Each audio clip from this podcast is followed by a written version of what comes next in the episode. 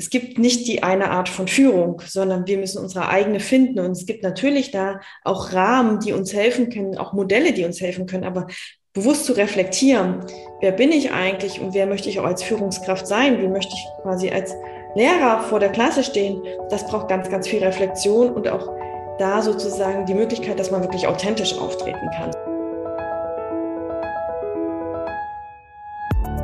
Herzlich willkommen zu Live After Lehramt, dem Podcast, in dem du als Lehrer auf der Suche nach mehr als Schule wertvolle Impulse zum Berufswechsel und zur Gründung eines eigenen Business bekommst. Und zwar von den Menschen, die den Weg aus dem Lehrberuf selbst gegangen sind. Ich bin Isabel Probst, ehemalige Studienrätin und heute Expertin, Beraterin und Coach für den beruflichen Kurswechsel von Menschen mit Lehramtshintergrund. Denn Überraschung, es gibt ein Leben danach.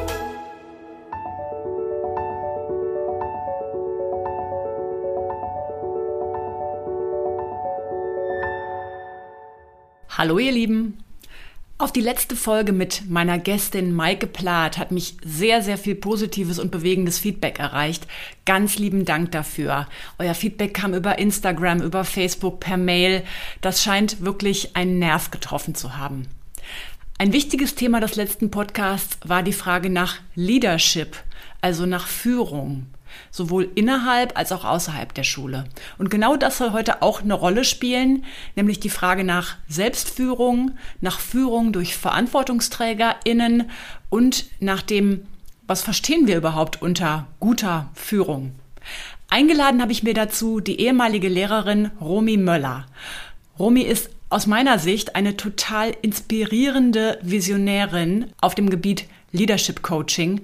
Und sie hat etwas geschafft, was ich so noch nirgendwo gesehen habe. In ihren Fort- und Weiterbildungen schlägt sie nämlich eine konstruktive Brücke zwischen Schule und Wirtschaft. Und das ist nicht nur Purpose Washing. Also, wenn man einer Sache so ein Fake-Sinnhaftigkeitslabel anhängt. Sie macht das tatsächlich. Denn in ihrem Leadership-Programm bringt sie VerantwortungsträgerInnen aus Schule und Wirtschaft zusammen und begleitet über viele Monate deren gemeinsames Wachstum in der Frage, wie kann gute Führung gelingen? Ich weiß, dass ganz viele unter euch Hörerinnen und Hörern ein Thema mit Führung haben. Führung in der Schule, schlechte Führung, mit der Frage, wie wollen wir uns strukturieren? Wie treffen wir Entscheidungen? Wie bestimmen wir den Kurs? Welche Rolle spiele ich darin? Wie kann ich mehr Sinnstiftung erleben, indem ich Schule aktiv gestalte? Wie kann ich meine eigene Führung und Selbstführung als Lehrkraft weiterentwickeln und neue Konzepte kennenlernen? Wenn dich diese Fragen beschäftigen, dann ist das die Folge für dich. Übrigens haben Romy und ich uns gleich zweimal für einen Podcast verabredet, nämlich einmal für diese Folge hier, die du gleich hören wirst, und in der es um Romy und ihre Arbeit und Expertise geht und dann aber auch noch für Romys Podcast. Der heißt Leadership to Go.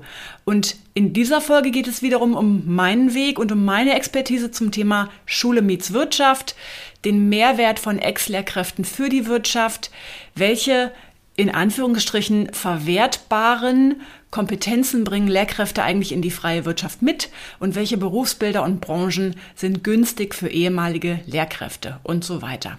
Es handelt sich also bei dieser Folge hier und der anderen sozusagen um Zwillingsfolgen, denn beide werden auch noch am gleichen Tag das Licht der Welt erblicken. Suche also, wenn dich das interessiert, unbedingt auf der Podcast-Plattform deines Vertrauens nach Romis Podcast Leadership to Go und hör dir unsere gemeinsame Folge Nummer 17 an.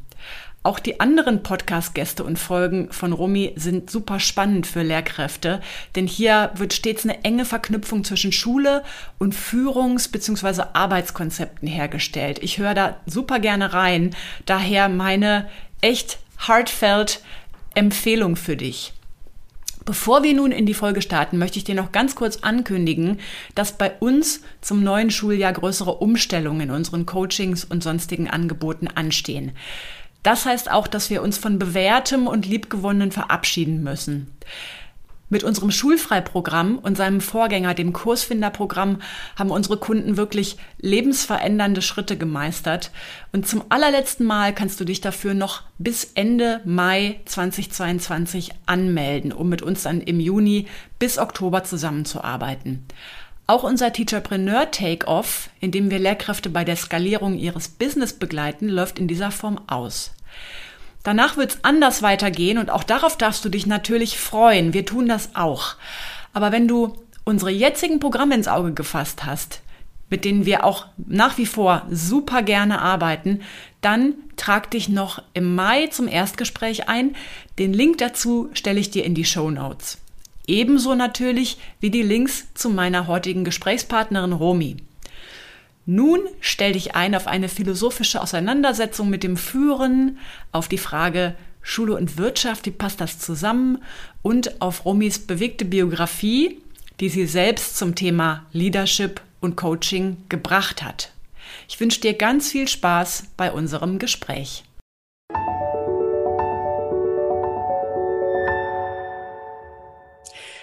Ich bin hier heute mit Romy Möller im Gespräch und ich habe mich total auf dich gefreut, Romy, denn ich verfolge deine Arbeit schon seit längerem und ich bin von der Vision, die du mit deiner Arbeit verfolgst, total inspiriert.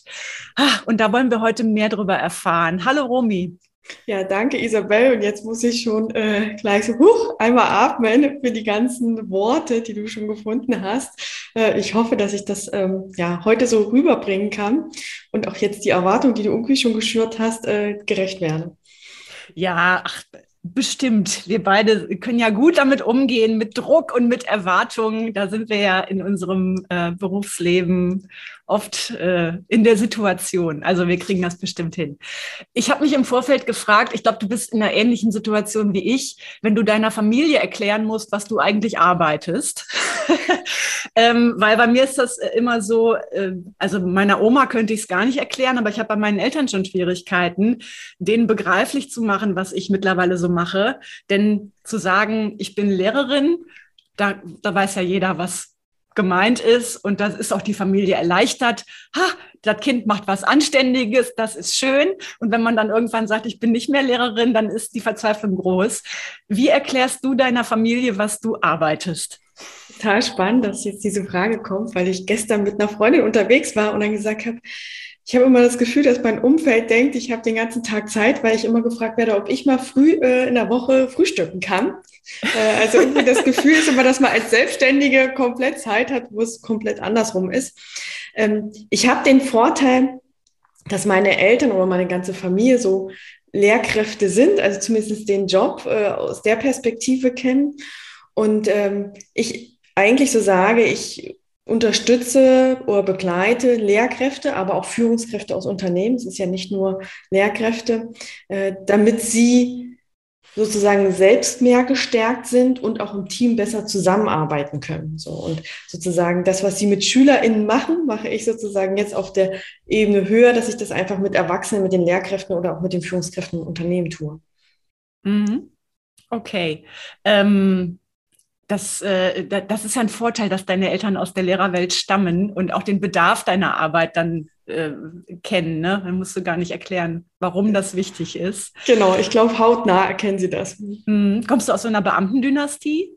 Tatsächlich nicht. Also meine äh, Eltern wohnen in Thüringen, da wurde ja damals nicht verbeamtet. Mhm. Mittlerweile sind sie verbeamtet und für meine Schwester war es, glaube ich, auch so das Ziel, in die Verbeamtung zu gehen. Also wir unterscheiden uns da ganz, ganz stark. Für mich ähm, war das so, oh Gott, ich muss jetzt hier so ein Eid sprechen, äh, weil ich ja in Nordrhein-Westfalen damals mein Referendariat gemacht habe und da bin ich schon verbeamtet worden. Mhm. Und ich merke dann so, dass dann schon so, auch was macht man hier so? Und äh, man ist jetzt sozusagen dem Bundesland verpflichtet und auch irgendwie eingeschränkt, was ist, wenn ich das, die Bundesländer wechseln wollen würde. Mhm. Und ich bin ja dann tatsächlich nach Berlin gegangen, war dort auch nur angestellt. Ähm, also ich habe so unterschiedliche Erfahrungen mit dem Beamtentum gemacht. Mhm. Okay. Ähm, und äh, wie, wie steht deine Familie deiner Selbstständigkeit gegenüber? Ja, also das ist ja oft so ein, Safe, so ein Safety-Gedanke, ne? Ja, Lehrer, da, das ist was Sicheres, Beamtentum ist auch nicht schlecht äh, und jetzt macht das Kind sich selbstständig. Komm doch zur Vernunft. Äh, wie ist das bei euch? Ja, also ich habe es meinen Eltern oder sagen wir meinem Vater vor allem erst gesagt, als ich gekündigt habe. Also es war ja sowieso schwierig. Ich bin ja von Nordrhein-Westfalen nach Berlin gegangen, sprich ich habe dort schon die Verbeamtung aufgegeben. Wie kann man das mhm. eigentlich tun? Dann war ich sozusagen im staatlichen System in Berlin angestellt Und ich wollte dort aber die Schule wechseln und das wurde mir verweigert. Und ähm, dann habe ich gesagt, gut, dann gehe ich an eine private Schule. Ja, also wenn sozusagen hm, die Versetzung nicht genehmigt wird. Das war natürlich, wie kann man überhaupt von einem öffentlichen Dienst an eine private Schule gehen? Das war ja auch nochmal ein Abstieg. Als ich dann gesagt habe, ich gehe auch noch in die private Wirtschaft, in den Schulbuchverlag, war das nochmal so, oh, mhm. das ist total gefährlich, da könntest du gekündigt werden. Und, und als ich dann noch gesagt habe, ähm, ich gehe in die Selbstständigkeit, ja, hast du dir das gut überlegt? Äh, aber eigentlich habe ich sie sozusagen gut vorbereitet. Wobei meine Mutter da total immer offen war und gesagt hat, so mach das, was dir gefällt und was dir entspricht. Und ich glaube, es gibt da auch einfach unterschiedliche Bedürfnisse. Ja? Also ich habe auch immer klar kommuniziert, so für mich ist mein Wert äh, Freiheit der größte. Und mir geht es gar nicht um die Sicherheit. Im Gegenteil. Ja? Also ich fühle mich da immer so irgendwie eingesperrt. Und für mich war auch nie das Ziel, eine Verbeamtung zu bekommen. Und ähm, mhm.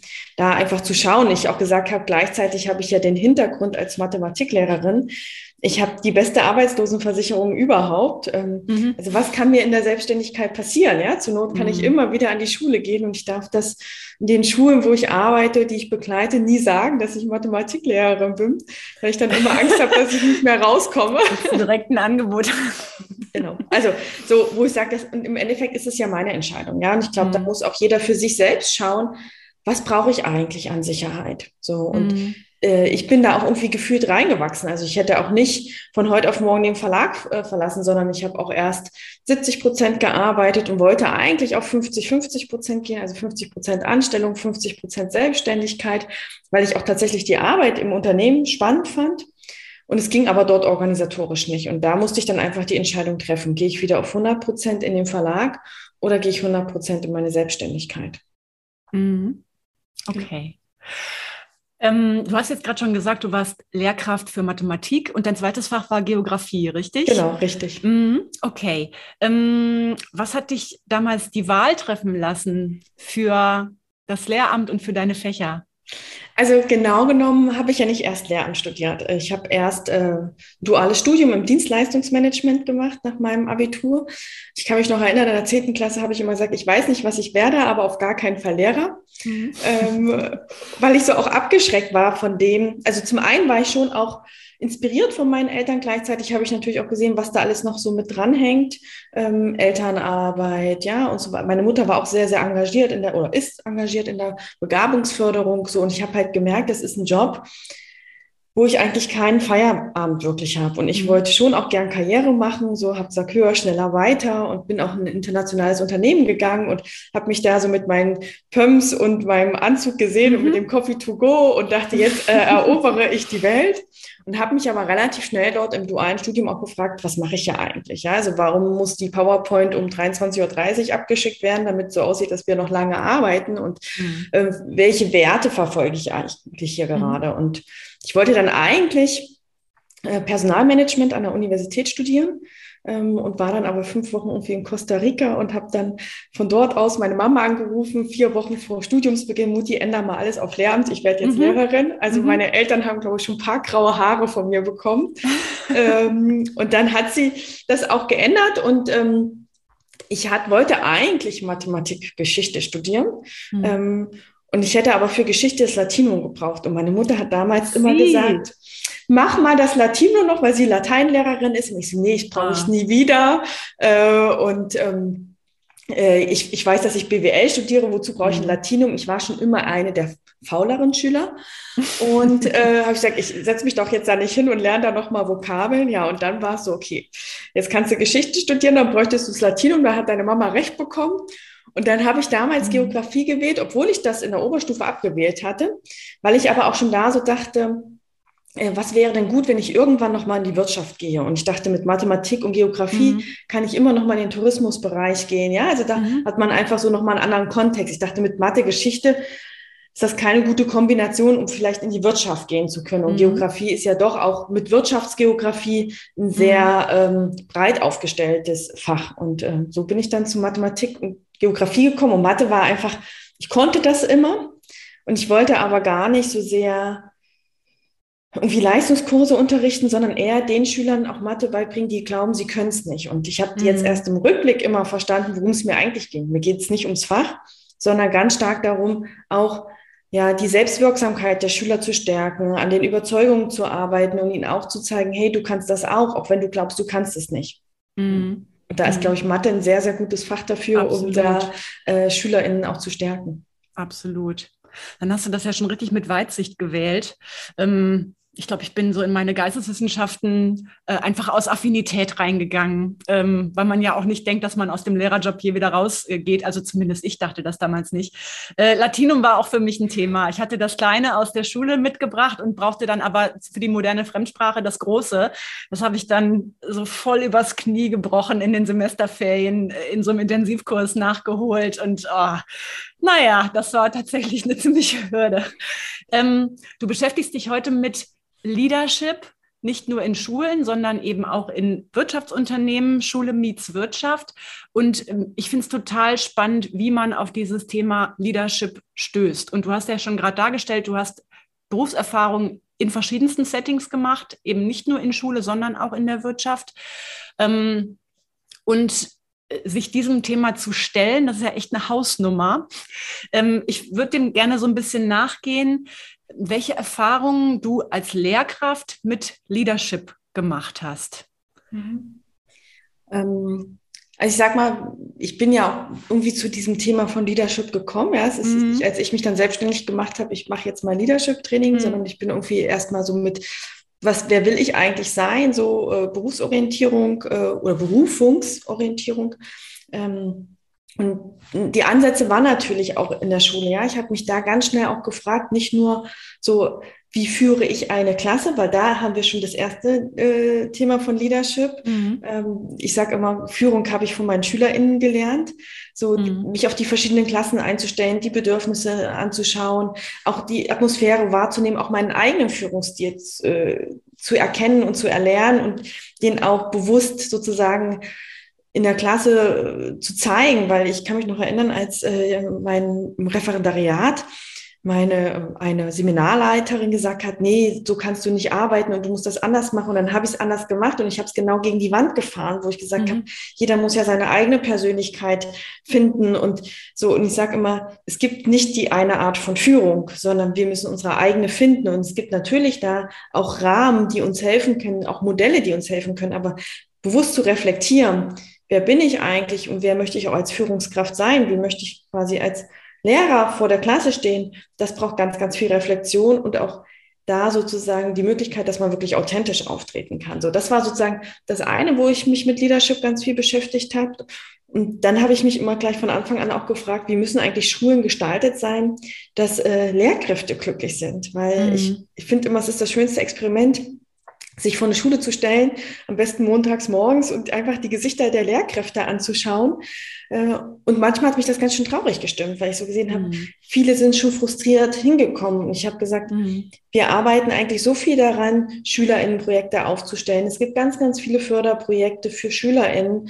Und meiner Meinung nach ist das aber nicht der richtige Hebel, sondern wenn wir gucken, wie müssten wir in die Bedingungen äh, gestalten, damit wirklich Lehrkräfte gerne zur Schule gehen und auch füllt sind in ihrer Arbeit, dann machen sie auch eine gute Bildungsarbeit und dann kommt es den SchülerInnen auch zugute. Und was wir machen ist aber, wir fördern SchülerInnen, die irgendwann das System verlassen. Ja, also mhm. wir arbeiten sozusagen nur am Symptom und nicht an der Ursache. Und das ist für mich auch ein Thema von Leadership. Ja, also wie muss ich eigentlich die Arbeitsumgebung gestalten, den Rahmen gestalten, damit sozusagen dann mein Team, also hier das Kollegium, ähm, auch sozusagen gute Arbeit leisten kann. Und ähm, das ist für mich eine Aufgabe einer Führungskraft. Mhm, definitiv. Und, mhm. Hast du dich jemals äh, als Schulleitung gesehen? Also wenn man sich mit diesen Themen auseinandersetzt, dann vielleicht stellt man sich dann auch vor, hm, äh, bin, bin ich irgendwann Schulleiterin? Wie war das bei dir?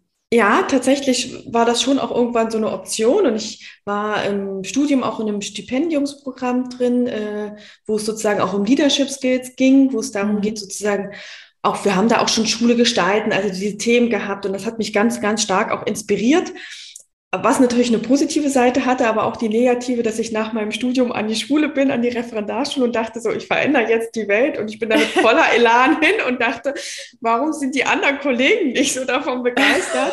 Also ich habe da eine volle Bruchlandung gemacht, weil es so, weil ich dachte, jetzt endlich kommst du in die Schule und jetzt kannst du diese Ideen umsetzen, die wir da äh, in diesem Stipendiumsprogramm äh, gemacht haben und jetzt kommst du endlich in die Praxis und musst dann erstmal lernen, okay, du musst erstmal die ganzen Leute einsammeln, damit du was verändern kannst. Und das, das sind viele Tränen auch im Referendariat bei mir geflossen. Ähm, und ich hatte dann schon auch immer noch mal die Option, dass ich gesagt habe, okay, äh, ich könnte mich dort sehen, was für mich aber irgendwie so ein Knackpunkt war. Oft gibt's ja so diese Karriereleiter, du kriegst irgendwie eine Funktionsstelle, mhm. dann wirst du Stellvertreter und dann wirst du Schulleiter wo ich immer gesagt habe, ich weiß, ich bin keine Stellvertreterin, ja, so Struktur und mhm. Stundenplan, Vertretungsplan. Ich glaube, sie hätten Das sind doch Jahr immer die Mathe-Leute. Ja, aber ich kann das nicht. immer für diesen Vertretungsplan abgestellt. Also ich bin in Struktur eine Niete und man hätte mich wahrscheinlich nach einem halben Jahr entlassen und gesagt, ich suche ja was anderes. So, wo ich dann auch gesagt habe, und ich finde es auch gar nicht gut, dass man in dieser Reihenfolge sozusagen diese Karrierestufen hochgeht, weil ein, ein Stellvertreter oder eine Stellvertreterin braucht ganz andere Kompetenzen. Die braucht nämlich dieses Operative, dieses äh, Stundenplanung, Vertretungsplan, Struktur schaffen. Ja, also zumindestens wie ich jetzt das klassische Aufgabenprofil mhm. ist eines Stellvertreters. Ja, also ich will das nicht so festmachen. Und das Bild, was wir meistens als Schulleiter haben, ist ja so dieses auch, ein bisschen die Visionen gestalten, die Netzwerkarbeit, so wo ich mich viel, viel mehr gesehen habe, weil das meine mhm. Stärken sind. Und so mein Wunsch ist auch, dass wir diese Rollenbilder mehr aufbrechen und sagen, was braucht es denn, um eine Schule zu führen? Und es braucht jemanden, der die Strukturen schafft, ja, Prozesse vielleicht in die Organisation geht, also Stundenplan, Vertretungsplan und so weiter, wobei das auch in Teams verlagert werden können. Also wenn wir da über New Work sprechen, ist ja auch die Frage, was macht wirklich eine Schulleitung? Ist das eine Unterstützungsfunktion oder ist das eine Leitungsfunktion? Mhm. Ähm, und es braucht aber so Schulentwicklungen. Ich hätte mich schon auch in diesen Themen Schulentwicklung gesehen. Egal, ich will jetzt gar nicht sagen, in welcher Position. Ja, ist das eine Schulleitung mhm. oder gibt es vielleicht auch einen Schulentwickler, ja, der überhaupt gar mhm. nicht was mit Leitung so. Und da äh, sehe ich mich auch jetzt manchmal noch. Ich sage mal, ich kann es nicht ausschließen. Vielleicht habe ich mit 50 genug von meinem jetzigen Job und möchte dann wieder in die Schule gehen. Und ähm, nachdem ich den Verlag verlassen habe, habe ich auch überlegt, ob ich wieder in die Schule gehe und Richtung Schulleitung gehe, um sozusagen Schule zu entwickeln, weil das momentan der Bereich ist, wo das angedockt ist. Und habe mich dann aber ganz ähm, bewusst auch dagegen entschieden, weil ich gesagt habe, jetzt als Coach kann ich sowohl Schulen als auch Unternehmen begleiten und habe eine viel, viel größere Wirkung. Ja, also mhm. als Schulleitung könnte ich eine Schule verändern. Und ich bin gar nicht so sehr die Umsetzerin, sondern ich bin die Begleiterin und ich, ich möchte einfach Systeme neugierig beobachten und die Impulse reingeben, die sie brauchen, damit sie alleine weitergehen können. Mhm. Und ähm, deshalb habe ich im Moment für mich die Schulleitung sozusagen nicht auf dem Schirm. Mhm. Ja, das ist auch ein total toller Synergieeffekt, denn es gibt so wenige von denen, die beide Welten kennen und auch noch den Willen haben, was zu verändern. Und äh, ich glaube, da bist du am richtigen Ort und hast da auch was ganz Tolles geschaffen, worauf wir gleich eingehen. Ich würde gerne einen Exkurs machen, weil ich weiß, das interessiert ganz viele. Du hast jetzt oft im Nebensatz fallen lassen, ja, du warst im Verlag. Und ähm, ungefähr jeder Zweite, der mit mir spricht, hat als Idee, naja, wenn ich nicht mehr Lehrer bin oder sein will, dann kann ich ja in einen Schulbuchverlag gehen. Und jeder Zweite denkt, boah, ist voll die originelle Idee, die hat bestimmt keiner. So, ne? Ja, den muss ich jetzt mal gerade euch die Illusion nehmen. Die Idee hat leider fast jeder. So, aber vielleicht haben Sie falsche Ideen von der Arbeit, die in einem Verlag geleistet wird. Und ich würde dich, weil ich dich jetzt hier habe aus erster Hand, gerne mal dazu befragen. Ähm, wir haben vorher besprochen, wir dürfen das sagen, du warst bei Cornelsen in Berlin und du warst Mathematikredakteurin als erstes, richtig? Ja, also offiziell war ich das auch bis zum Ende. Ähm, mhm also die Berufsbezeichnung quasi hat sich nie in meinem Arbeitsvertrag verändert, aber ich habe verschiedene Rollen trotzdem ähm, erfüllt. Mhm. Ja. Äh, kannst du da mal von berichten? Also äh, wie war da deine, wie war da deine Rolle oder womit hast du dich in deinem Alltag befasst? Mhm. Also als ich äh, eingestiegen bin, habe ich quasi ein Schulbuchprojekt übernommen, was einfach schon längere Jahre quasi existierte und was gerade überarbeitet worden ist. Und da war aber eigentlich schon ganz, ganz viel fest, weil das Jahrgangsbuch für die fünfte war schon erstellt. Das musste jetzt nur noch durch ähm, quasi die Prüfung des Bundeslandes gehen. Und dann war halt sozusagen ganz viel Projektmanagement, ja, also sozusagen mhm. zu planen, äh, sechste Klasse, welche Themen sind da? Und ich habe dann auch, ich hatte wirklich ein gutes Herausgeberteam, die mich sozusagen aus dem Bundesland unterstützt haben. Und wir hatten quasi ein Autorenteam, also nicht ich schreibe ja die Bücher, mhm. sondern sozusagen meine Autoren, meine Lehrkräfte in den Bundesländern und dann mit denen sozusagen abzusprechen, welche Thematiken sind da, bis wann müsst ihr die Manuskripte erstellen, wann lese ich die gegen. Und je nachdem, wie gut auch die Autoren sind, habe ich halt manchmal nur noch äh, Skizzen anfertigen lassen, Bilder gesucht oder ja geschaut, äh, wo brauchen wir noch mal eine Aufgabe mehr, weil das so ja von den Seiten äh, ja passen mhm. muss. Ähm, und manchmal habe ich aber auch Texte nochmal komplett kürzen müssen, umschreiben müssen und dann auch einen Blick zu haben. Ich habe ungefähr zehn Autoren und wenn der mhm. Schüler aber das Buch liest, ähm, soll er nicht denken, okay, es haben zehn Autoren geschrieben, sondern mhm. äh, das ist ein ganzheitliches so. Und da einfach so diesen ganzen Überblick zu haben, dann äh, haben wir ja sozusagen die Manuskripte erstmal geschrieben, aber wirklich vom Design hat das ja eine äh, Setzerin gemacht. Das heißt, mhm. ihr das abzugeben, dann mit dem Marketing abzusprechen, wann muss denn eigentlich jetzt eine Kampagne geschaltet werden, wie veränderten sich da vielleicht die Erscheinungstermine. Also ja, eigentlich so als Redakteur würde ich sagen, zumindest in meinem Fall, das kommt immer noch mal mhm. von Redaktion zu Redaktion und von welchem Schulbuchprojekt du auch leitest, war ich sehr, sehr stark im Projektmanagement und dann sozusagen mit den Bundesländern zu sprechen, wie sind die Genehmigungsverfahren. So, das war ein Projekt, was schon ja, was ich einfach nur noch durchgeführt habe. Und ich habe dann oh, glaube ich, nach einem Jahr auch äh, ein Projekt übernommen, wo wir komplett sozusagen was neu überarbeitet haben, also ein Projekt 2.0 gestartet haben. Da bin ich ganz viel zu den Schulen rausgefahren und habe mit den Schulen erstmal gesprochen. Welches Feedback habt ihr? Was müssten wir im Konzept verändern? Dann haben wir das ganze Design neu geändert. Das heißt, ich saß dann immer mit einer Designerin zusammen und dann haben wir überlegt, welche Farben müssten denn didaktisch angewendet werden? Wie können die Symbole gestaltet werden? Ja, dann haben wir aber auch natürlich eine Abteilung gehabt, die weit gucken wollte, dass nicht mehr im Mathebuch und im Englischbuch immer unterschiedliche Ereignisse sind, so mit denen musste ich dann sprechen und ich so, ja, wir brauchen Mathe noch ein Taschenrechner-Ereignis. So, also mhm. das war dann nochmal viel, viel mehr Kreativität. So, und das war so ganz stark im Projektmanagement, dann ist natürlich jetzt auch das Rollenbild eines Redakteurs mehr in den digitalen Raum. Das heißt, ich war mhm. dann auch in so einem digitalen Projekt, wo wir dann auch überlegt haben, was, wie können wir was verändern, wenn wir das Schulbuch sozusagen in den digitalen Raum nehmen? Welche Möglichkeiten sind da offen? Wie müssen wir es aber auch umsetzen? Da habe ich ganz viel mit IT-Lern gearbeitet. Ich habe mhm. immer nur gesagt, das sind die Anforderungen, die ich als Lehrkraft stellen würde oder als Redakteurin. Ihr müsst es ins Digitale umsetzen. Ist das möglich? Mhm. Und ganz zum Schluss war ich dann eher so Netzwerkkoordinatorin, weil ich gesagt, oh, weil wir auch gesagt haben, wir brauchen ja quasi die Lehrkräfte, ja, die können uns sagen, wie die Praxis aussieht. Natürlich, wir sind immer mit unserem Autorenteam im Gespräch, aber wir brauchen noch viel, viel mehr Impulse. Und da haben wir dann ein Netzwerk aufgebaut, glaube ich, mit 70 Lehrkräften äh, wo ich dann auch eine Bundestagung organisiert habe, wo wir über das Thema Digitalisierung gesprochen haben. Und dann war ich eher so in dieser Netzwerkbetreuung. Äh, mhm. Also gar nicht mehr so viel mit den Manuskripten, sondern in einer ganz, ganz anderen Rolle. Mhm. Ähm, und ich glaube, das sind halt auch die Möglichkeiten. Wir hatten uns ja auch schon mal da äh, zu unterhalten. Man braucht einmal den Einstieg irgendwie in so eine Wirtschaftsposition mhm. und dann kann man sich, wenn man möchte, glaube ich, ähm, da auch ganz, ganz stark entwickeln, weil ich hatte auch mhm. Kolleginnen, die haben seit 20 Jahren Redakteur und wirklich auf möglichst im Analogen. Ähm, und mein Chef hat relativ schnell erkannt, okay, äh, ich bin diejenige, die immer neue Impulse setzt, ich bin mhm. nicht die gerne umsetzt. So und habe dann natürlich dann immer neue Innovationsprojekte auch bekommen. Mhm. Genau. Toll, das klingt total spannend. Ähm, wenn wir jetzt mal diesen roten Faden Leadership weiterspinnen. Du hast ja vorher äh, erzählt, inwiefern dich das Konzept Leadership schon als Lehrerin beschäftigt hat. Und man wird ja durch seine Arbeit in der Schule für bestimmte Führungsthemen sensibilisiert, weil vielleicht manche Dinge eine Herausforderung sind oder an der Schule nicht so gut laufen oder besonders gut laufen. Und dann hast du das in einem ganz anderen Setting erfahren bei Cornelsen. Und da wird man sicherlich für ganz andere Leadership-Themen und Herausforderungen sensibilisiert. Was sind da so die Themen, die auf deinem Horizont erschienen sind? Ich würde gar nicht sagen, dass es andere Themen sind. Tatsächlich mhm. war es auch dort, dass äh, Cornelsen überlegt hat, wie müssen wir die äh, Büros umgestalten, wie müssen wir die Arbeitsumgebung umgestalten. Und ähm, auch da bin ich dann wieder sozusagen zu meinem Chef und gesagt, ich möchte da gerne mitmachen.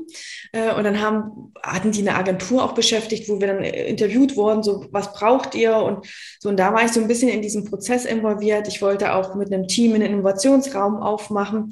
Also auch da war dieses Thema ja, wie muss eigentlich das Arbeitsumfeld gestaltet sein, damit wir gut arbeiten können. Ähm, ich habe da auch für Homeoffice gekämpft, so sozusagen ja auch flexiblere Arbeitszeiten. Und äh, da habe ich dann tatsächlich auch gelernt, dass das New York heißt. Also mhm. äh, ich konnte den Begriff immer, also konnte vorher immer nicht sagen, worum es geht, aber eigentlich habe ich so dieses, ja, wie können wir, wie stellen wir den Mensch in den Mittelpunkt? Dass er wirklich gut arbeiten kann. Und nichts anderes war ja dieser Gedanke in der Schule auch, ja, was können wir tun, damit Lehrkräfte erfüllt sind, dass sie dann einen guten Job machen können. Und genauso mhm. hier war es jetzt auch, ja, meine Suche, ähm, in welchen Jobs äh, kann ich wieder meine Potenziale äh, zeigen und auch nutzen und auch weiterentwickeln. Wie muss da die Arbeitsumgebung gestaltet sein? Und ich habe ja auch ganz schnell auch gemerkt, so mein Kollege im Büro, der hätte äh, quasi total wahrscheinlich innere Verspannung bekommen, wenn er meine ganzen Projekte hätte machen müssen. Der wollte seine Sicherheit und so weiter. Ja, und das war total spannend zu erleben, mhm auch so ich, wenn man ins Büro gekommen ist, ich hatte überall Post-its und äh, irgendwelche Cluster und ich habe auch nie geschafft, für mein äh, Schulbuchprojekt eine Excel-Liste zu machen. Also mein Chef hat dann immer gesagt, ja, mach mir eine Excel-Liste, wann, welches Manuskript. Ich sage, das kann ich machen, aber in vier Stunden stimmt diese Excel-Liste sowieso nicht mehr.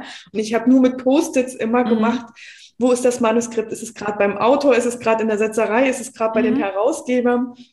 Meine, mit, äh, meine Setzerin, die war manchmal auch immer in Panik, hat immer gesagt, Frau Möller, Frau Möller, wir haben noch 16 Seiten, so, die wir setzen müssen. Ich so, ja, das, das klappt. Ich habe nie eine Deadline gerissen, ja, aber ich habe halt ein ganz mhm. anderes System gehabt, wie ich mich mhm. strukturiere und das ist für mich halt ja auch Leadership. So, und da habe ich so ganz mhm. stark dieses, ja, wie können wir in der Schule eigentlich die, den Kontext so schaffen, dass Lehrkräfte zufrieden sind und wie können wir aber auch im Unternehmen das so schaffen? Also wie schaffen wir es, dass wirklich die Personen auf den Projekten sitzen, wo sie ihre Potenziale leben können. Ähm, mhm. äh, ich ich sage auch nicht, dass jeder ganz frei arbeiten muss, weil es ist gar nicht für jeden das, was ihn erfüllt. Ähm, und dann habe ich halt auch so gemerkt, so dieses Thema, äh, wie sprechen wir miteinander, welche Kommunikationskultur haben wir, welche Fehlerkultur, welche Mutkultur. Das habe ich ja ganz stark auch äh, in der Schule. Ja, wie gehen wir eigentlich mit Widerstand um? Ähm, wie nehme ich eigentlich alle Kollegen mit äh, in den Transformationsprozess? Mhm. Und all das war ähm, bei Cornelsen auch, wir hatten eine ganz große Umstrukturierung. So, und da habe ich schon auch gemerkt, so äh, paar Tage davor, vor der äh, Kommunikation, war die Stimmung angespannt auf dem Flur, mhm. bis ich verstanden habe, ah, okay, 2013 war schon mal eine Umstrukturierung. Und das hatte schon große Einschnitte. So, und das war natürlich noch in den Köpfen so. Und mhm. ich bin da ja aber, weil ich das ja noch nicht wusste, da so dachte, ja, jetzt kommt eine Umstrukturierung, guck mal, was kommt. Äh, und bei den anderen waren da schon Ängste. Und das sind Themen, mhm. die wir sowohl in der Schule erleben als auch in Unternehmen. Und deshalb sage ich immer, äh, der Kontext ist zwar das unterschiedlich, aber die Themen, mit denen wir uns beschäftigen, weil es arbeiten ja immer Menschen miteinander, sind dieselben. Mhm. Mhm. Ähm, ich habe mich gefragt, also ich habe ja gerade schon gesagt, ich finde das, das, Thema Leadership super, super spannend. Äh, gleichzeitig setzen da bei mir sofort die Glaubenssätze ein, wenn ich mich in deiner Rolle überlege, ne? weil ich denke, oha, da habe ich aber bestimmt mit, mit so Alpha-Tierchen zu tun, wenn ich äh, Leadership-Schulungen mache mit Führungskräften. Ähm, da hätte ich bestimmte Ängste, oh, mache ich das gut genug und so. Also man braucht eine wahnsinnige Entschlossenheit und einen tierischen Purpose, um das zu machen, glaube ich. Äh, und äh, so in, ähm, im Coaching geht es ja ganz viel um das Warum. Was was treibt einen da an? Bist du dem mal in der Tiefe nachgegangen? Was ist die Triebfeder dafür, dass du dich diesen Themen so intensiv mit so viel Arbeitskraft und Energie widmest? Ähm, also es ist spannend, weil ich mich in verschiedenen Prozessen damit beschäftigt habe. Ja, als ich sozusagen als Lehrkraft sozusagen nochmal in die Wirtschaft gehen wollte, habe ich mich ja gefragt, was macht mich eigentlich glücklich? Und da war für mich ganz klar, ich möchte mehr im Team arbeiten. Und als ich das dann bei Cornelsen hatte, habe ich aber gemerkt, irgendwas fehlt mir. Und das war, glaube ich, für mich so ein, eine gute Erkenntnis. Als ich eine äh, Innovationsausbildung gemacht habe, habe ich so richtig gemerkt, für jedem Bild, was die in der Ausbildung gemacht haben, habe ich gestrahlt. Und da ist mir ganz nochmal bewusst geworden, ich möchte Menschen begleiten. Also ich möchte nicht nur im Team arbeiten, sondern ich möchte auch am Menschen arbeiten. Mhm. So. Und ähm, ich glaube, das ist, was mich so stark auch antreibt, ist so diese Überzeugung, dass wir unsere Potenziale leben können und dass es dafür einen Raum braucht. So, das war auch damals die Überzeugung als Lehrkraft. Ja, also wie gesagt, ich habe nicht gerne Leistungskurs unterrichtet, wo man das immer gemeint hat. Ja, ich habe eine 1,0 Mathe gehabt im Abitur. Also es war so mein Fach. Also man hätte immer so gedacht und ich dachte es auch eine Zeit lang. Ähm, ich muss wirklich sagen, ich hatte im Praxissemester im Studium durften wir schon ein halbes Jahr in die Schule und ich habe halt auf Gymnasiallehramt studiert und habe dann die Zuordnung bekommen, integrierte Gesamtschule und da ging erstmal so meine Kinnlade nach unten und dachte, mhm. das kann jetzt nicht wahr sein. Ich studiere hier für Gymnasium, also schon auch so ein bisschen arrogant, muss ich sagen. Mhm. Äh, und jetzt soll ich Hauptschüler unterrichten. Mhm. Und das war aber für mich die beste Erkenntnis, die ich äh, habe, oder die beste Erfahrung, die ich haben konnte, weil ich da gemerkt habe, dass es mir viel, viel mehr Spaß gemacht hat, zu gucken, okay, wie kann ich jetzt den Real- und Hauptschülern, also die an einer Klasse zusammensaßen, mhm. ähm, wie kann ich ihnen zeigen, dass für sie Mathematik sinnvoll ist und dass sie es wirklich können und dass sie dort auch Potenziale haben. Und das ist so, da ist ja dieser rote Faden. Ja, auch bei Cornetzen habe ich gemerkt, so, ich möchte nicht nur etwas tun, sondern ich möchte den Menschen bestärken. Und das Gleiche mache ich ja jetzt ähm, als Coach auch. Und mhm. äh, ich bin halt auch der Überzeugung, dass es eine andere Art des Führens geben kann, dass es nicht auf Macht und Kontrolle sein muss. Äh, und ich glaube, dadurch, dass ich das ja auch schon nach außen so kommuniziere, kommen nicht unbedingt die großen Alpha-Tierchen mhm. zu mir, die sagen, hey, ähm, äh, ich bin hier der Boss. Mhm. Manchmal habe ich das auch. Und dann ist natürlich auch dieses, äh, mir geht es ja darum, dass sie trotzdem für sich eine Zufriedenheit finden. Und die Frage ist ja nicht, ich muss den ja jetzt nicht vom Boss, der immer meint, er hat, macht alles richtig, hin zum, ich bin der komplette New Worker und schaffe mich ab. Also wenn ich da schon diese Entwicklung sehe, dass der auch mehr Empathie hat und sozusagen mehr in Kontakt mit seinem Team kommt, ist das ja auch in Ordnung. Und mhm deshalb sage ich auch immer, es gibt ja auch nicht die eine richtige Führung. Ja, also es, nicht alle Menschen wollen auch in einer New Work-Umgebung arbeiten. So und dafür einfach diese Offenheit zu haben und zu sagen, ähm, ich möchte dir gerne aber noch einen neuen Aspekt deiner Arbeit aufzeigen. Und bei dem einen ist es dieses erstmal, okay, ich kann auch Menschen zuhören, bevor ich eine Entscheidung treffe.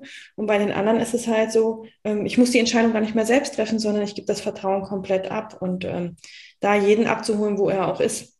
Mhm. Das ist so. Und ich glaube halt einfach diese Überzeugung, dass wir am Ende alle gute Menschen sind äh, und es einfach manchmal nicht die Bedingungen gab, dass wir unser Potenzial leben können. Mhm. Und äh, das ist so, also ich bin wirklich davon überzeugt, dass keiner böswillig dem anderen schaden möchte.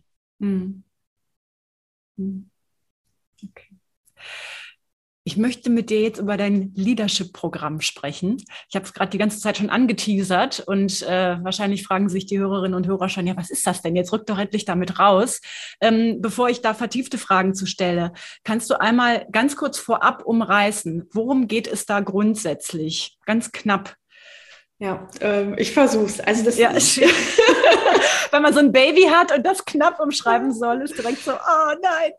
Ähm, also ich sage immer an sich, das ist ein sehr, sehr intensives Programm über acht Monate, wo wir Führungskräfte, beziehungsweise ich sage immer lieber VerantwortungsträgerInnen. Ja, mhm. weil äh, für mich hat Führung nicht unbedingt was mit der hierarchischen Position zu tun, sondern mhm. möchte ich in Führung gehen, möchte ich Verantwortung übernehmen. Deshalb sage ich immer lieber, wo wir VerantwortungsträgerInnen begleiten, äh, für sich sozusagen Führung zu definieren, was verstehe ich eigentlich darunter und dann in ihrer Selbstwirksamkeit zu bestärken so dass sie in ihren Teams und in den Organisationen mehr Verbundenheit äh, und Stärke und Tiefe ähm, ja, entstehen lassen können. So und also an sich ist es wie ein normales Führungskräfteprogramm, mhm. ja, diese Themen Selbstführung, Teamführung, Organisationsentwicklung. Und was aber unsere Besonderheit ja ist, ist, dass wir sozusagen Verantwortungsträgerinnen aus dem Schulsystem und aus dem aus Unternehmen zusammenbringen. Also da sitzen mhm. halt Lehrkräfte, Schulleitungen mit Teamleads aus Unternehmen oder auch Führungskräften in einem Programm äh, und lernen gemeinsam, ja, weil sonst hat man immer mhm. diese Schulleitungsqualifizierung oder ich habe ein unternehmensinternes Programm und damit bringen wir halt viel, viel mehr Perspektive in einen Raum. Mhm. Ja, und das finde ich so sensationell, weil ich kenne kein, kein sonstiges Projekt oder Weiterbildung oder so, die das schafft. Ich glaube, das ist auch wirklich genuin auf deinen Schultern gewachsen und auf deiner Biografie. Und wir haben in der Vergangenheit schon mal miteinander gesprochen und da hast du mir Einblicke gegeben, ähm, in die Vorbehalte beider Welten voreinander, äh, ne, wenn du mit Interessenten sprichst und was sich da so auftut, was die eine Seite über die andere denkt. Denn äh, Wirtschaft und Schule, das ist ja auch in unserem Kopf irgendwie was getrenntes. Also das, das eine schließt das andere aus, äh, wenn nicht sogar es auch äh, sogar gegnerische Tendenzen teilweise gibt. Ne? Also ich kenne das selber noch damals von mir als Lehrkraft. Äh, die Wirtschaft, das ist ja schon mal so ein großes Mysteriosum und das ist nicht nur gut. Also viele Lehrerkolleginnen sind ja auch eher linksorientiert und da ist äh, Wirtschaft ist was Böses und Kommerz. Die ist böse, will genau, will nur Geld moralisch, machen und die wollen ja, reinkommen. Mhm. Das ist unmoralisch und äh, gerade auch an Gymnasien, da äh, ist, hat man ja auch so ein bisschen den Bildungsdünkel und man will eben genau nicht der Wirtschaft zuarbeiten, weil das wäre der Verlust der abendländischen Kultur oder sowas, ne, der deutschen Leitkultur, um es mal böse zu sagen. Und Wirtschaft belächelt Schule vielleicht auch. Ähm, mit welchen Vorbehalten bist du da täglich konfrontiert? Wirtschaft gegenüber Schule und Schule gegenüber Wirtschaft? Also es ist ja das, was du jetzt schon sagst. Wir haben so klare Bilder und das ist aber immer ja nur eine Wahrheit. Ja, also die Wirtschaft sieht ganz oft diese verstaubten Schulen, die noch nicht mal schaffen, digital zu arbeiten. Äh, die sagen dann so, was sollen wir denn jetzt überhaupt von Schule lernen? Die müssen ja erst mal 20 Jahre aufholen, damit wir überhaupt voneinander lernen können. Und äh, da bringe ich meistens so dieses Argument, ja, es gibt verstaubte Schulen. Äh, es gibt auch die Schulleitungen, die nichts verändern wollen und einfach den Druck aushalten. Es gibt aber auch ganz, ganz viele innovative Schulen. Und das ist, was wir oft aber in Deutschland nicht so sehen, ja, weil das gar nicht, es wird immer äh, erzählt, welche Schulen schlecht sind, aber diese ganz, ganz guten Schulen, die sind kaum in den Medien und es gibt so viele Schulleitungen, die engagiert sind, ähm, zum Beispiel Gerd Menge in Rostock, mhm. ähm, oder der Schulleiter äh, Stefan Rupana von der Alemannenschule, die wirklich Handlungsspielräume ausnutzen, sie vielleicht auch teilweise überreizen und sagen, ähm, solange ich noch in der Grauzone bin, ja, und, und da auch immer mehr auch Entwicklungsspielraum suchen, ähm, die gibt es auch und von denen können wir ganz, ganz viel lernen. Und gleichzeitig sehe ich diese Vorbehalte von der Schule, wobei ich sagen muss, da waren sie alle sehr begeistert. Ja, die haben gesagt, okay, davon können wir viel lernen. Und gleichzeitig ist aber auch dieses, naja, die Wirtschaft ist was Böses, ähm, die hat nur einen kommerziellen äh, Hintergrund so oder sozusagen Motivation. Und da dann aber auch aufzuzeigen, ja, es gibt natürlich die sehr stark wirtschaftlich orientierten Unternehmen, aber wir haben auch Gemeinwohlökonomie, wir haben Social Entrepreneurship, wir haben viele Unternehmen, die mehr auf Nachhaltigkeit gehen, die auf soziale Aspekte schauen, ähm, die auch sozusagen da im Einklang leben wollen. Also es gibt nicht nur diese eine Wahrheit, es gibt nicht nur dieses eine Unternehmen, es gibt auch nicht nur diese eine Schule, sondern wir haben eine große Vielfalt. Und was mir da auch ein Anliegen ist, das ist ja trotzdem schon auch eine Bewertung, ja, das eine ist gut mhm. und das andere ist schlecht, sondern zu sagen, es gibt einfach mehr und wir schauen mal, wie können wir eigentlich voneinander lernen und wie können wir auch erstmal ins Verstehen kommen. Ja, und dann zu gucken, was kann ich trotzdem daraus mitnehmen, auch wenn ich es dann im Endeffekt für mich nicht gut finde. Was kann ich, auf welchen Aspekt kann ich mitnehmen? Und ähm, das ist so, wo ich sage, gesellschaftlich müssen wir da uns auch viel, viel mehr öffnen und zu sagen, nicht erst verurteilen, sondern erstmal in den Austausch zu gehen, zu ins Verstehen zu gehen und dann zu gucken, okay, äh, wie sehe ich es jetzt für mich? Und das ist auch nicht eine allgemeingültige Aussage, sondern wie nutze ich es für mich und finde ich es für mich gut oder schlecht? Und das kann ein anderer ganz anders einschätzen. Mhm. Mhm. Ähm, hast du da vielleicht so ein paar Anekdoten oder Positivbeispiele im Kopf von Teilnehmerinnen, Teilnehmern, die im Rahmen eurer Zusammenarbeit ein Aha-Erlebnis hatten oder was implementiert haben, was sie sonst auf, worauf sie sonst nicht gekommen wären? Mhm. Also wir haben ja jetzt das Projekt äh, Ende April gestartet im ersten Modul und da ging es mhm. ganz viel um das Thema Selbstführung. Ähm, und wir haben dann so am Rande immer so mitspielen lassen, ja, was, wo sind denn Parallelen und so. Und am dritten Tag haben wir dann sozusagen gesagt, okay, wir gucken jetzt mal, was sind denn Parallele und Unterschiede. Und ich habe dann immer, dann kam immer eine Parallele nach der anderen und dann habe ich gesagt, ne, haben wir denn Unterschiede? Naja, so große Unterschiede gibt's ja jetzt eigentlich gar nicht. Und was dann die spannende Erkenntnis eigentlich war, dass es manchmal mehr Unterschiede gibt zwischen Unternehmen. Also ich habe auch welche, die wirklich komplett im New Work-Bereich schon arbeiten, wo es gar keine Führungskräfte gibt. Mhm. Äh, und dann welche, die noch sehr hierarchisch arbeiten. Also da waren natürlich die Unterschiede zwischen den Unternehmen viel, viel stärker in der Führung als, ähm, also ich habe Schulen oder TeilnehmerInnen aus Schulen, aus dem staatlichen System und aus dem privaten System. Und die im privaten System haben schon ganz, ganz viele Freiheiten auch so. Und mhm. da haben teilweise diese Unternehmen, die eher hierarchisch arbeiten, mit sich mit den Schulen mehr quasi äh, ja nicht verstehen können, das ist das falsche Wort, aber mehr Parallelen gesehen als sozusagen im eigenen Unternehmenskontext. Mhm. Und ich glaube, das war eine ganz, ganz gute Erkenntnis zu sagen, wir müssen gar nicht äh, gucken, aus welchem Kontext kommst, kommst du, sondern wie wird bei uns Führung gelebt? Und dass da zwischen Schulen und Unternehmen manchmal mehr Gemeinsamkeiten sein können, als zwischen zum Beispiel einem Startup aus dem New York-Bereich und einem Unternehmen. Und ähm, ich glaube auch so dieses, dass sie im Endeffekt mehr Parallelen untereinander entdeckt haben, als dass sie ähm, so Unterschiede gesehen haben. Mhm. Was viele aber, glaube ich, im Vorfeld nicht so gesehen haben. Also ich habe mal eine Umfrage gemacht, weil ich halt auch so das bisschen erfragen wollte, was äh, kannst du von Schule sozusagen lernen? Und dann kam wirklich auch von einem Teilnehmer ähm, die Antwort so, äh, ich glaube nicht viel, äh, Schulen sind noch verstaubt und so weiter. Und dann kam, und wenn ich das so aufschreibe, äh, merke ich, äh, wie arrogant dieser Satz irgendwie ist. Also so ähnlich, ja, so, so dieses, äh, welches Vorurteil ich da eigentlich habe und dass das eigentlich gar nicht gut ist. Und ich glaube, ähm, das Wichtigste ist erstmal selber unser eigenes Bild zu hinterfragen und auch zu merken, Schule ist nicht das, wo wir alle durchgegangen sind, weil wir haben Schule ganz viel als Lernort abgespeichert, wo wir vor weiß ich nicht, 20, 30 mhm. Jahren, ich habe jetzt, glaube ich, habe 15 Jahre Abitur, mhm. äh, so, sondern dass Schule jetzt auch wieder ganz anders aussieht, ja, und Schu Schule auch damals anders war. Ich habe ja nur eine Schule gesehen. So, und ich sage ja auch nicht, so wie ich das Unternehmen erlebe, so ist die Wirtschaftswelt. Aber ganz oft machen wir so, wie ich selber die Schule erlebt habe, das ist die Schulwelt. Mhm. Mhm. Genau, und ich bin jetzt mal gespannt, wie in den nächsten Modulen da noch mehr Erkenntnisse entstehen. Mhm. Äh, du hast ja gerade schon geschildert, ähm, eigentlich ist der, der Arbeitsort äh, fast schon sekundär, weil es geht darum, dass Menschen zusammenkommen, die ähm, eine gemeinsame Vision haben oder eine gemeinsame Einstellung zu, zum Leben oder zu Leadership. Ähm, also es geht gar nicht so darum, äh, kommst du jetzt aus Schule oder kommst du aus Wirtschaft, sondern diese Menschen vereint etwas. Was macht für dich übergreifend, egal wo der Arbeitsort ist, eine gute Führungskraft aus oder eben, wie du es sagst, Verantwortungsträger, Verantwortungsträgerin? Was braucht so jemand? Mhm.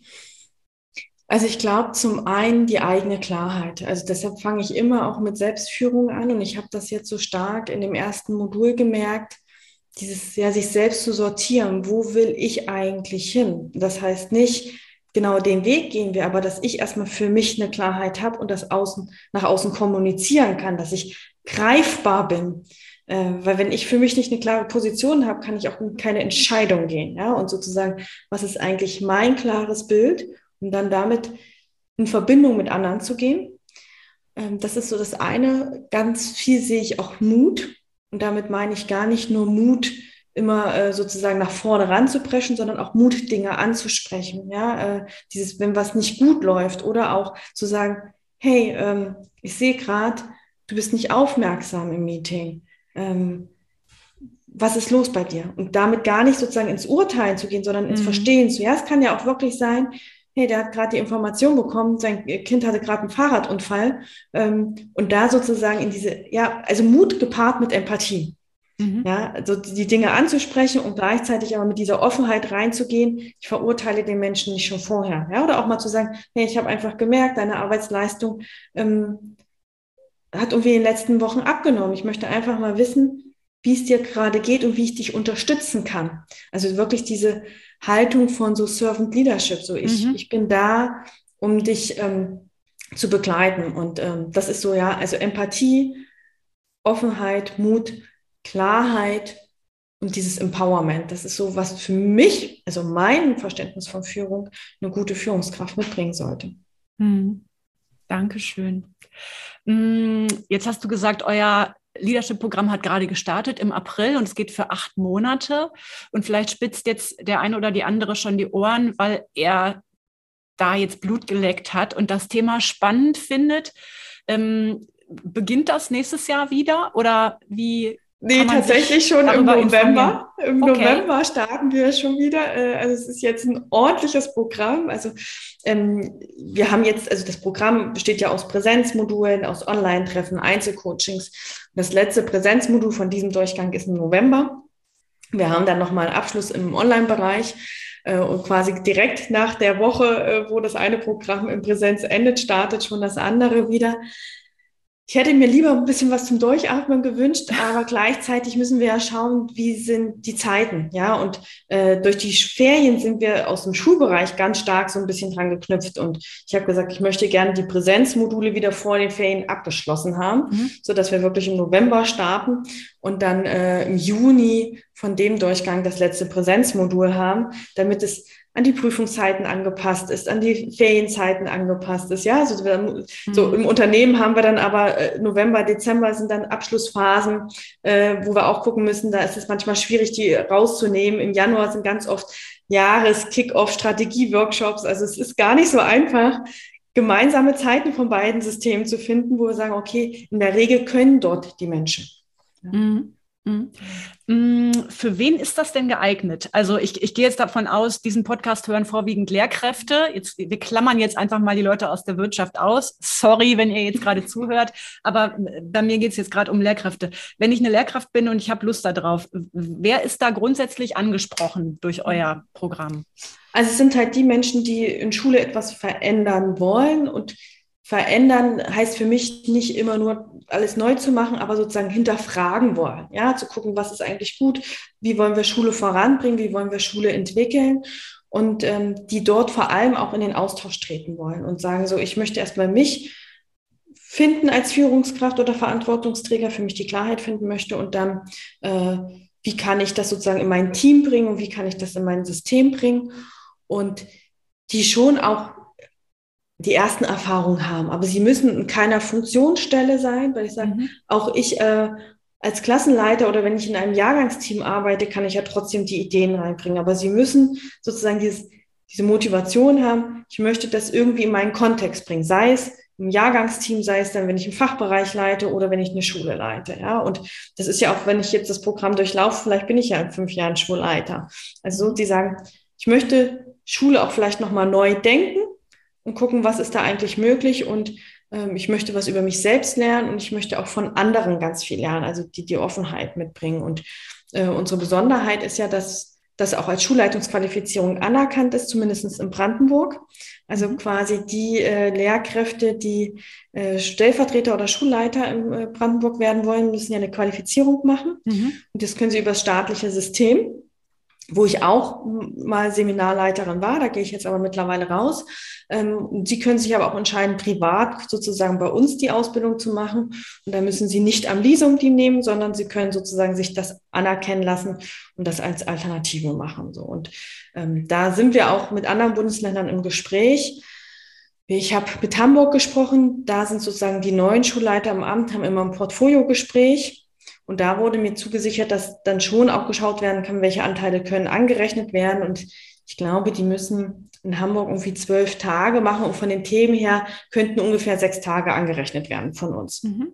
mhm. Also, dass da schon auch nochmal so Möglichkeiten sind. Und ich hoffe natürlich, äh, wir haben jetzt gerade eine Testkooperation mit Bayern laufen, ähm, dass wir da auch noch andere Bundesländer gewinnen, die das Programm mit unterstützen, weil es natürlich auch der Austausch ist, also unser Ziel ist es schon, auch bundesweit die Menschen mhm. zusammenzubringen. Also dann mal eine Lehrkraft aus Bayern, eine Lehrkraft aus Brandenburg und vielleicht eine äh, Lehrkraft aus NRW, damit wir auch darüber lernen. Auch das sind ja Perspektivwechsel. Mhm. Und ähm, mein Wunsch ist es, dass wir wirklich in den nächsten drei, vier Jahren äh, zwei Durchgänge jedes Jahr haben und dann jedes Jahr einmal so ein Community Barcamp Treffen machen, wo mhm. aus allen Jahrgängen die Menschen zusammenkommen. Also, dass es wirklich ein großes Netzwerk wird und nicht nur quasi diese kleine Ausbildungsgruppe, sondern dass sie mhm. sich auch über die Gruppen hinweg äh, vernetzen, in den Austausch gehen und voneinander lernen, weil was ist klar, also nach acht Monaten habe ich nicht als Führungskraft ausgelernt, ja, sondern es ist ja ein stetiger äh, Entwicklungsprozess.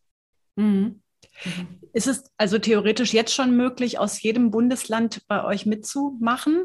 Genau, also sozusagen, du kannst daran teilnehmen. So, äh, mhm. Die Finanzierung ist dann halt je, je nach Bundesland mhm. unterschiedlich. Manche Schulen haben ja äh, Fortbildungsbudgets, die dafür genutzt werden können oder beim Schulamt nachzufragen. Ähm, so bei manchen wird es halt als Schulleitungsqualifizierung anerkannt. Das ist natürlich der große Vorteil in Brandenburg. Aber wenn ich jetzt sage, ich komme aus äh, Hessen und ich finde das total spannend und hey, ich kriege das nicht von der Schule bezahlt, aber ich bezahle das selber und mir ist es egal, ob es irgendwo mal für eine Qualifizierung angerechnet wird, weil ich mache es für mich weil ich es toll finde, weil ich gerne diesen Austausch haben möchte, ähm, dann kann man sich jederzeit anmelden. Ja, also es ist ja sozusagen, es ist natürlich schön, wenn es vom Bundesland noch zusätzlich unterstützt wird. Mhm. Ähm, aber ich habe mit Brandenburg neun Monate gesprochen für die Anerkennung. Okay. Ähm, da sind, glaube ich, noch, äh, da habe ich noch einiges vor mir mit den Bundesländern. So und äh, da malen die Mühen auch manchmal sehr langsam. Mhm. Okay. Ähm, wo kann man sich denn ganz konkret darüber informieren? Gibt es eine Webseite oder? Genau, genau. Auf meiner Website sozusagen äh, romimöller.com gibt es Leadership-Programm, so eine Kategorie.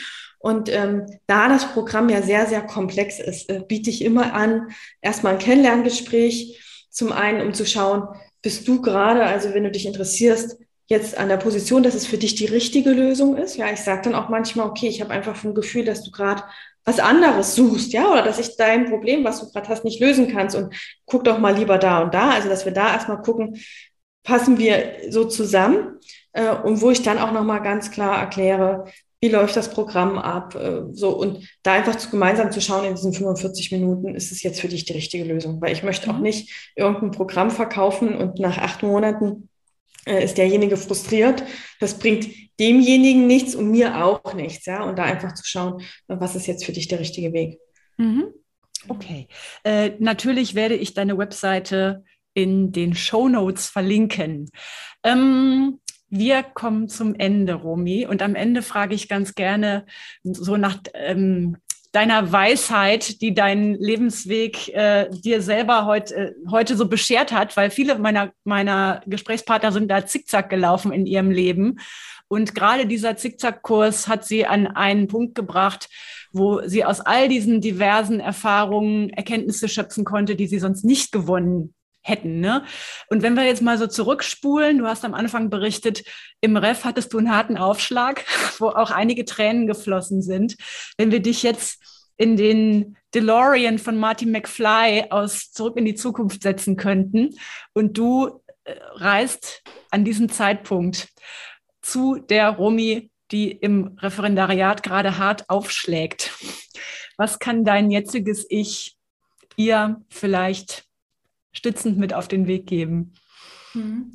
Äh, und tatsächlich habe ich die Erkenntnis schon vor meinem Referendariat gemacht. Und ich mhm. glaube, das, was mich am meisten prägt und woran ich immer halt wieder denken muss, und das war, hätte ich vielleicht auch im Referendariat mir nochmal bewusster machen sollen, ist, zwischen Reiz und Reaktion liegt ein Raum. Und in diesem Raum liegt unsere Wahl zur Freiheit. Ähm, und wir können oft den Reiz nicht ändern. Ja, also manchmal können wir ihn ändern, aber nicht immer. Und was wir aber auf jeden Fall äh, in unserer Hand liegen haben, ist die Wahrnehmung und die Interpretation und für welche Reaktion wir uns entscheiden. Und da auch immer wieder zu sagen, ähm, da bin ich handlungsfähig und äh, wie möchte ich eigentlich darauf reagieren? Und das ist, glaube ich, was uns ganz viel auch aus der Opferrolle wieder in diese Gestalterrolle bringen kann. Und äh, das ist so das, was ich mir immer wieder sage, äh, anstatt frustriert zu sein, darauf zu gucken, was ist eigentlich der Reiz und was ist gerade meine Wahrnehmung und Interpretation dessen und welche äh, Reaktionsmöglichkeiten habe ich und in welche Automatismen falle ich. Und das versuche ich auch immer meinen Coaches mitzugeben, ja, zu gucken, schau dir den Reiz an und schau dir deine Reaktion an und guck, welche Optionen gibt es noch, weil es gibt immer mehrere. So und für welche möchtest du dich bewusst entscheiden? Und dieses Bewusstsein ist das, was uns, glaube ich, dann auch selbstwirksamer erscheinen lässt. Mhm. Dankeschön. Oh, da haben sich gerade meine Haare aufgestellt am Arm. ja, ich glaube, da kann, das kann jeder zu jedem Zeitpunkt in seinem Leben sich mehr vergegenwärtigen. Mhm. Ich danke dir ganz, ganz herzlich, Romy, dass du uns heute mitgenommen hast in dieses spannende Thema und auf deinen Weg. Und ich wünsche dir weiterhin viel Spaß in deinem Programm. Und jetzt freue ich mich ganz besonders, dass du morgen nochmal bei mir zu Gast bist, nämlich als Gastexpertin in meinem Coaching-Programm. Liebe Hörerinnen und Hörer, das geht jetzt leider an euch vorbei. Aber ja, wir dürfen uns da sehr auf dich freuen und deine, deine Eingaben und Impulse zum Thema New Work. Ich, danke dir. Ich danke dir, Isabel, für die Einladung, sowohl hier in den Podcast als auch in deine Community-Gruppe und vor allem für das schöne Durchleiten durch den Podcast. Ich merke dann immer, dass ich selbst noch mal ganz viel mitnehme, weil man dann ja auch noch mal an der einen oder anderen Stelle hinterfragt. Also danke.